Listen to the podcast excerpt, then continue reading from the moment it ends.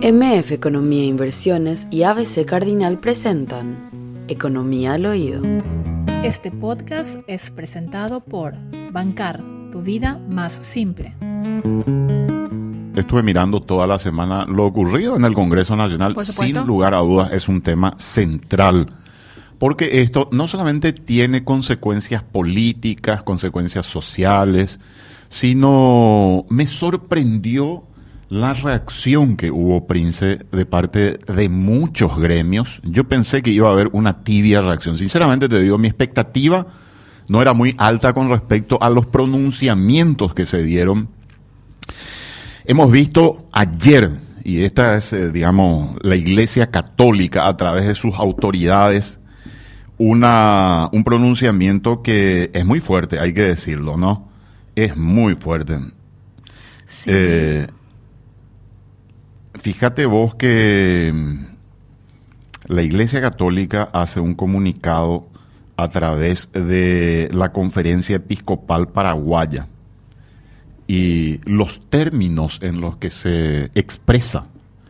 Hace mucho no lo veía de parte de la jerarquía de la Iglesia Católica. La, jerarquía, digamos, la, la religión más extendida en nuestro país, más allá de que uno pueda creer, pueda no creer, ser de algún grupo cristiano que no pertenezca a la Iglesia Católica, no se puede negar que la, la Iglesia Católica tiene mucha incidencia, ha tenido participación extensa para bien, para mal en algunas ocasiones también, ¿por qué no decirlo? Somos seres humanos, podemos equivocarnos, pero que sigue teniendo una incidencia fuerte en la sociedad, en las autoridades, no hay lugar a dudas.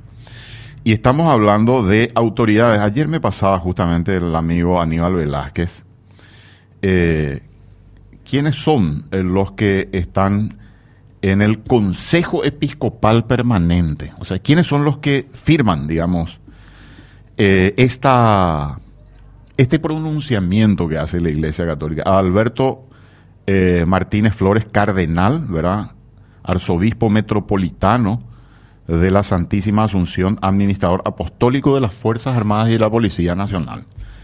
Y Monseñor Pierre Juntbail o Juntville, obispo de San Pedro, Monseñor Amancio Benítez, obispo de Benjamín Nacional, y Monseñor Francisco Javier Pistilli, obispo de la Santísima Encarnación. Eh, también Monseñor Ricardo Valenzuela y Monseñor Pedro Collar. Así es que eh, me parece interesante que se expresen. Yo rescato dos puntos que son fundamentales. La preocupación por el grave deterioro que están sufriendo las instituciones de la República y por otra parte, eh, ellos recuerdan un artículo de la Constitución Nacional donde se define el tipo de república, de Estado que queremos nosotros, ¿no? Equilibrio de poderes, etcétera, etcétera, pero al final rescatan, porque es un párrafo mucho más largo, rescatan y recuerdan que la dictadura en nuestro país está fuera de la ley. O sea, esa no es una alusión este, que lo hicieron porque sí. O sea, yo creo que hay aquí un autoritarismo que está aumentando y que es peligroso para toda la República del Paraguay, algo que ya hemos superado hace 35 años y podemos volver atrás, porque hay diferentes formas de autoritarismo. Y esto va a tener incidencia y tiene incidencia en todas las actividades que desarrollamos. Bueno, tenemos ya el primer contacto. Así es, dijimos que no estaba aquí en piso, pero está, vía, telefónica. Así es, Manuel Ferreira. ¿Cómo estamos, Manuel? ¿Qué tal? Feliz sábado. Hola, Prince. Hola, Roberto. ¿Cómo están? Bien, Manuel. ¿Cómo estás vos? Bien, bien. Súper bien. Queremos saber tu opinión sobre justamente lo que estaba exponiendo Roberto y obviamente cuando hablamos de este quiebre que mencionamos, ¿qué implicancias puede tener a nivel económico en el sentido de imagen, país quizás o algún análisis que puedas compartirnos, Manuel? Bueno, creo que es importante esto que esto que ocurrió en el sentido de todas las críticas que nos están, que, no, que normalmente nos hacen cuando leemos estas calificaciones de riesgo país que, que nos hacen las calificadoras, ¿verdad? Como Standard Poor's y otras. Hace, hace unos días nomás salía una un, un incremento de la calificación que habíamos tenido con relación a eso. Y cuando lees esta y también las otras, ¿verdad? eh, siempre nos encontramos con la misma la misma posición de básicamente estas tres grandes calificadoras, que es Paraguay es un país que tiene una economía que anda bien, pero eh, es fiscalmente muy sólido, monetariamente muy sólido, pero los problemas institucionales son complicados. Eh, ¿Qué quiere decir problemas institucionales? A ver, cuando viene una una persona o una empresa a un país como Paraguay eh, y dice, bueno, yo quiero asociarme para hacer lo que sea eh, con Roberto Sosa y con Prince Otto. Me quiero asociar y, y, queremos hacer una empresa que haga lo que sea, ¿verdad? Lo primero que mira es, ¿qué va a pasar si nos peleamos? Porque normalmente en los contratos, en la discusión de contratos, uno discute no solamente eh, qué pasa si las cosas salen bien, sino básicamente qué pasa si todo sale mal. Entonces, empezás a discutir y empezás a revisar cuál es la legislación y te empezás a encontrar con cosas como corrupción, por ejemplo. Entonces decir, pero pucha, yo contra Prince y Roberto no voy a poder porque seguramente ellos que viven ahí tienen mucho más contacto que yo eh, en el poder judicial, etcétera, y eso puede hacer que al final a mí me termine perjudicando. Pero peor que eso todavía, yo vengo bajo una ley, por ejemplo, la ley de Maquila, eh, que me dice de todo lo que vos exportás a desde tu empresa instalada en Paraguay, vas a pagar solamente el 1% de, de, de todas las ventas o todas las exportaciones que tengas. Perfecto, me resulta muy interesante esa, esa inversión como extranjero, pero ¿cómo yo sé que no me van a cambiar la ley? ¿Cómo yo sé que en algún momento dado las cosas no van a pasar? ¿Por qué hago referencia a eso? Porque en realidad en diciembre para este caso de, la remoción de, parlamentarios, el propio Parlamento establece un, sistema, o el propio Senado establece un sistema a través del cual tenía que tener X cantidad de votos, creo que eran 30 la cantidad de votos que tenía que tener, cuando no le convenía usar esa, esa cantidad, porque no tenía esa cantidad de votos, entonces decidió cambiar la norma y bajar de vuelta a mayoría simple, es decir, a 23 votos. ¿Qué quiere decir esto? Que la ley en realidad no es la que marca el camino, sino la ley se adapta a las necesidades del grupo que tenga la mayoría en un momento determinado. Si eso pasa en el sector político, ¿por qué no podría pasar también en el sector económico? ¿Y por qué no, no, no podría generar un impacto determinado? Entonces, ¿qué es lo que termina ocurriendo? La gente que quiere invertir decide mejor nomás no invierto. Mejor nomás no invierto, mejor nomás no entro a este país porque su, institucionalidad es muy es muy complicada o es muy o es muy endeble, es muy endeble, muy débil. Entonces no se hace la transacción. ¿Qué es lo que genera este tipo de este tipo de, de decisiones? Hace que se asuste. El capital es cobarde, por definición, ¿verdad? Eh, busca el menor riesgo posible. Eh, y entonces, cuando ve un sistema de este, que es un sistema percibido como un sistema de alto riesgo, decide no hacer la transacción. Y nosotros, como ciudadanos, nos vamos perdiendo, eh, perdiendo posibilidades en general porque posiblemente esa empresa que iban a instalar era una empresa que, que iba a generar X cantidad de empleos, que iba a generar una dinámica, iba a proveer algún tipo de servicio o de bien que, que nosotros no teníamos con cierta calidad, etcétera. Entonces, al final terminamos todos jorobándonos y no nos damos ni cuenta de esto. Entonces, posiblemente lo que ocurra a partir de esto, todos estábamos bastante entusiasmados con, la última eh, emisión de bonos que se hizo en guaraníes, lo cual significa ya no solamente se valora al país, sino se valora la moneda también del país. estábamos bastante entusiasmados también con la definición que había sacado Standard Poor's eh, de que nos había subido la calificación. Hoy en las tres calificadoras más grandes del mundo, Paraguay está a un, a un peldaño del grado de inversión. Y ahora estamos todos preocupados por esta situación, porque en realidad parecería ser que esa posibilidad del grado de inversión se aleja muchísimo. Y al alejarse, se aleja por esta razón, porque las normas son flexibles a las necesidades del poder de turno.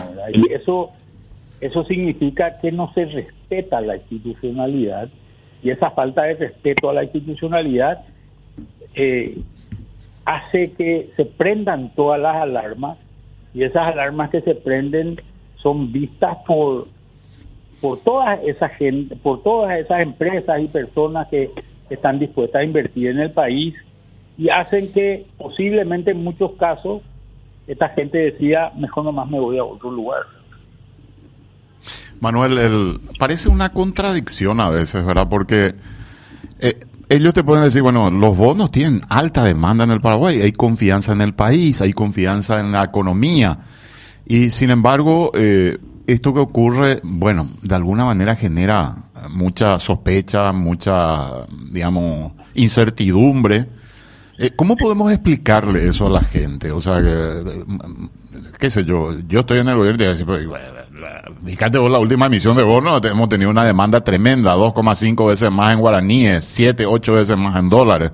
Eso significa que el país está bien, que estamos haciendo bien las cosas. ¿Cómo le responderíamos, Manuel?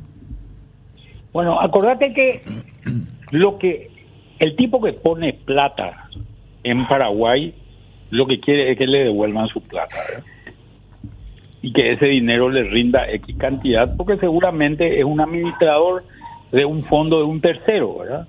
O de, o de muchos terceros, ¿verdad? Sí. Eh, ¿Quiénes son los que invierten? Esto es importante también tenerlo en cuenta. Muchos de estos, por ejemplo, son fondos que... Eh, te voy a dar un ejemplo. Teacher se llama uno, ¿verdad? Que es uno de los fondos más grandes de Estados Unidos que es el fondo de los maestros, ¿verdad? que tiene un administrador que, invierte. Entonces, este le tiene que responder a la Asociación de Maestros de Estados Unidos, que obviamente es enorme y muy poderosa, ¿verdad? Y tiene estos fondos con los que de, los que dispone. Entonces, esta gente quiere invertir y quiere que le retorne el interés y obviamente el capital. Entonces, una preocupación siempre es cuáles son las condiciones bajo las cuales eh, voy a, me van a repagar o no me van a repagar. Y Paraguay tiene dos aristas. Una arista es que su economía anda bien, su sector fiscal es conservador y está bien manejado, su sector monetario también es conservador y está bien manejado. Entonces eso es un elemento positivo, es un, es un, es un elemento a favor. El segundo elemento es el tema institucional. Las instituciones de Paraguay, su poder judicial, su poder legislativo son complicados, cambian las normas o no cumplen con las normas. Hay que tener en cuenta una cosa muy importante en esto, Roberto. La norma bajo la cual le demandaría eh, eh, efectivamente por falta de pago un fondo a la República del Paraguay es bajo la ley del Estado de Nueva York, no bajo la ley paraguaya. Este es un tema que no es menor. Es un detalle muy importante ese, Manuel. ¿eh? Claro. En los bonos hay siempre una cláusula donde el Ministerio de Hacienda, el Ministerio de Economía, le pide al, al Parlamento que renuncie a la soberanía. Hay una renuncia de soberanía. Entonces, este fondo Teacher se invirtió en Paraguay, Paraguay le llega a no pagar y le demanda en Nueva York y se embarga todo lo que Paraguay tiene fuera de Paraguay. ¿Verdad? ¿Te acordás vos el caso de la fragata Libertad en Argentina? Sí, me acuerdo, me acuerdo. Que fue exactamente esto. Eh, uno de estos fondos, Argentina no pagaba, se fue y le secuestró la fragata, eh, que era del Estado argentino, ¿verdad? Por falta de pago.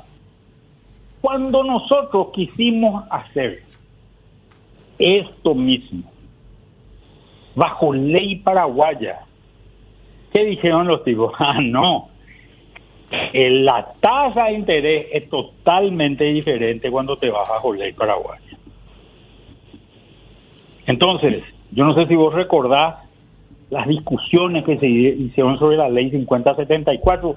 Por ejemplo, el corredor bioceánico se hizo bajo la ley 5074 y la tasa que se discutía inicialmente, después se hizo una arquitectura financiera que cambió eso, pero la tasa que se discutía inicialmente era de 9,5%, cuando la tasa del bono bajo ley Nueva York estaba más o menos en ese momento en el mercado alrededor de 3. O sea, fíjate que hay un sobrecosto muy importante cuando vos usás la institucionalidad paraguaya. Fíjate que las denuncias y las demandas que se hacen normalmente contra Paraguay son demandas que se hacen en otros ámbitos, no se hacen en, la legislación paraguaya. Eh, yo no sé si vos te acordás del caso de Vivac y SGE. Sí, sí, sí, las eh, verificadoras pre-embarque eh, que estuvieron con la aduana. Exactamente. ¿Dónde nos denunciaron? Nos denunciaron en en el CIADI, que es el Comité de Arbitraje Internacional del Banco Mundial en Washington. ¿Dónde discutimos el caso Gramón Verde? En La Haya. Porque, la, porque la, estos fondos no confían en la legislación paraguaya. Por eso estos bonos son tienen mucho valor porque funcionan bajo, o sea, chulean, por llamarlo de alguna manera, ese problema central que es la institucionalidad de Paraguay. no es que van a venir a discutir acá a nivel interno, ¿no? No, te denuncian ante una corte en Nueva York. Hay que decir también una cosa, alrededor del 90% de los contratos financieros que se hacen en el mundo están bajo ley de Nueva York. Porque es una legislación muy especializada en estos temas. ¿verdad? Así como hay otros contratos, por ejemplo, los contratos marítimos, una gran, un gran porcentaje de los contratos marítimos están sobre legislación británica, ¿verdad? Porque están muy especializados en ese tema. Entonces, eso también hay que decirlo, ¿verdad? Es importante tenerlo en cuenta. Pero esta es la razón por la cual nuestros bonos andan bien, pero sin embargo, si vos te pones a mirar, nuestra inversión extranjera directa no está en la misma... ¿Cuánto eh, cerramos el año pasado de inversión extranjera directa, Manuel? Mira, te voy a mentir si te digo porque no tengo el número en mente. Pero normalmente está entre 300 y 500 millones de dólares, ¿verdad? Sí, de repente sube, hay, hay momentos en que sube, creo que subió bastante. A 700 en algún momento. En el año 2022 fue un número 700. pero comparativamente Uruguay, por ejemplo, tiene entre 2.000 y 3.000 millones de dólares de inversión extranjera directa. Y hay otra cosa también que es importante, cuando vos desglosás los datos de inversión extranjera directa, eh, una cuestión que, que, se nota mucho es que gran parte de esa, de esa inversión es una inversión donde se dejan utilidades, no se distribuyen utilidades, no se remetan utilidades al extranjero, ¿verdad? Ah, son empresas internacionales paraguayas que ya están instalados, instaladas en Paraguay y que lo que hacen es incrementar. Fíjate, van, entre comillas, conociendo el país, ¿verdad? Eh, son empresas que ya conocen del país. Pero empresas nuevas difícilmente te vengan, sobre todo cuando ven estas noticias. Y el tema es que cuando, desde el momento que nosotros empezamos a salir al mercado con estos bonos, Paraguay apareció en el mercado. Y al aparecer Paraguay en el mercado, cambió nuestra situación. Ya nos quedamos bajo una lupa y esta gente que invirtió en nosotros está leyendo los diarios, está leyendo, está hablando con gente permanentemente, eh, está preguntando qué es lo que ocurre. Eh, a mí me pasa eso y yo sé que le pasa a muchísima otra gente que trabaja en temas similares a los míos, que le llaman de repente y le dicen, ¿y ¿esto qué es? ¿Qué pasa? O cada vez que vienen a Paraguay te dicen, quiero entrevistarme contigo, contame qué es lo que ocurre. Entonces, esa evaluación internacional no la teníamos antes, hace 10 o 12 años atrás, y ahora es una un ejercicio y un entrenamiento permanente que tenemos que, que, tener. Manuel, el tema grado de inversión, que es, digamos, uno de los objetivos de este gobierno, y lo habló el ministro de Economía hace muy poco tiempo, después de la mejora de una de las calificadoras. Eh, ya lo hablamos en algún momento acá también contigo, ¿verdad? Pero creo que es un punto que también se pone sobre la mesa cuando ocurren este tipo de cosas, porque creo que la mayor debilidad que tenemos a nivel país, los números macros andan muy bien, pero cuando entramos a ver eh, que uno de los requisitos, en el primer eslabón, digamos, en, el primer peldaño que podamos subir al, al grado de inversión, las instituciones y el funcionamiento de las instituciones es fundamental. Estamos viendo este comunicado de la Conferencia Episcopal Paraguaya, por ejemplo, que dice la preocupación por el deterioro de, las instituciones de la República, el retroceso que hemos tenido y los riesgos que esto representa. Este es un punto fundamental, Manuel, cuando a la hora en que se evalúa si a Paraguay se lo mejora en esa calificación y que nos podría permitir justamente llegar a aquello que aspiramos, ¿verdad? Que es que vengan inversionistas honestos, grandes, que sean serios al Paraguay y esto pueda generar mayor eh, empleo. Correcto. Eh, ese es un tema, ese es un tema central. ¿Qué es lo que te dicen? ¿Qué es lo que dicen todos estos reportes? Son reportes públicos. Uno puede entrar a Standard Poor's, a Moody's, a Fitch, a sus páginas web, buscar Paraguay y va a encontrar lo que ellos dicen públicamente, ¿verdad? Eh, incluso esta gente también vende informes directos sobre Paraguay, ¿verdad? Eh, si hay un fondo que le llama y le dice quiero que me dé el informe, es un, eh, eh, es un material más grande, ¿verdad? Que se envía. Pero también hay otras instituciones como el Fondo Monetario, etcétera, que también generan ese tipo de, documentación que lee todo el mundo a nivel internacional, ¿verdad? Todos los interesados a nivel internacional. Y Paraguay siempre está en este, eh, eh, en este tema, en todas las coincidencias, es que, es que la institucionalidad siempre es un, punto negativo. Y la institucionalidad entendía de diversas formas. Primero lo que se llama obligación de contratos. Esto que te decía anteriormente, si vos y yo tenemos un negocio y de repente nos peleamos y nos vamos a una corte, ¿va a haber o no va a haber justicia? Esa es la pregunta. Entonces, esa tercera parte que obliga a los contratos, porque resulta que yo te jorobé a vos y al jorobarte yo a vos, entonces hay que obligar ese contrato, si eso funciona bien o no. Esa es una primera pregunta. Una segunda pregunta es, Paraguay, en muchos casos, genera leyes que después no se implementan, o no se aplican. Entonces vos podés, generar, y doy un ejemplo nomás, una ley de lavado de dinero, pero se sigue haciendo lavado de dinero. Porque, porque nunca se implementó la ley como se debería haber hecho. Otra, este caso, un tercer tema, es yo tengo una ley y las propias autoridades no cumplen con esa ley es el caso este del Parlamento. Las propias autoridades definieron una normativa y esa normativa fue cambiada por ellos ante una necesidad que fue demasiado obvio, más allá, más allá de, de, la situación que se pueda decir o no de Katia González, ¿verdad? Pero lo peor es haber cambiado la norma, es haber cambiado la norma para adaptarla a la necesidad de sacarse encima a un adversario político. Y eso, eso, eso es muy mal visto. Y esto, esto seguramente lo que va a hacer es, en el mejor de los casos, dejarnos donde están, donde estamos, y en el peor de los casos, bajarnos la calificación, ¿verdad? Que, es lo que lo, más riesgoso. Manuel, muchísimas gracias por tu tiempo y que tengas un buen sábado. No, gracias a usted, un abrazo a ambos y un, gran saludo a toda la audiencia de este Cardinalia de CTV. Gracias. Era Manuel Ferreira, economista, ex ministro de Hacienda, presidente de la consultora MF Economía e Inversiones. Este podcast fue presentado por Bancar, tu vida más simple.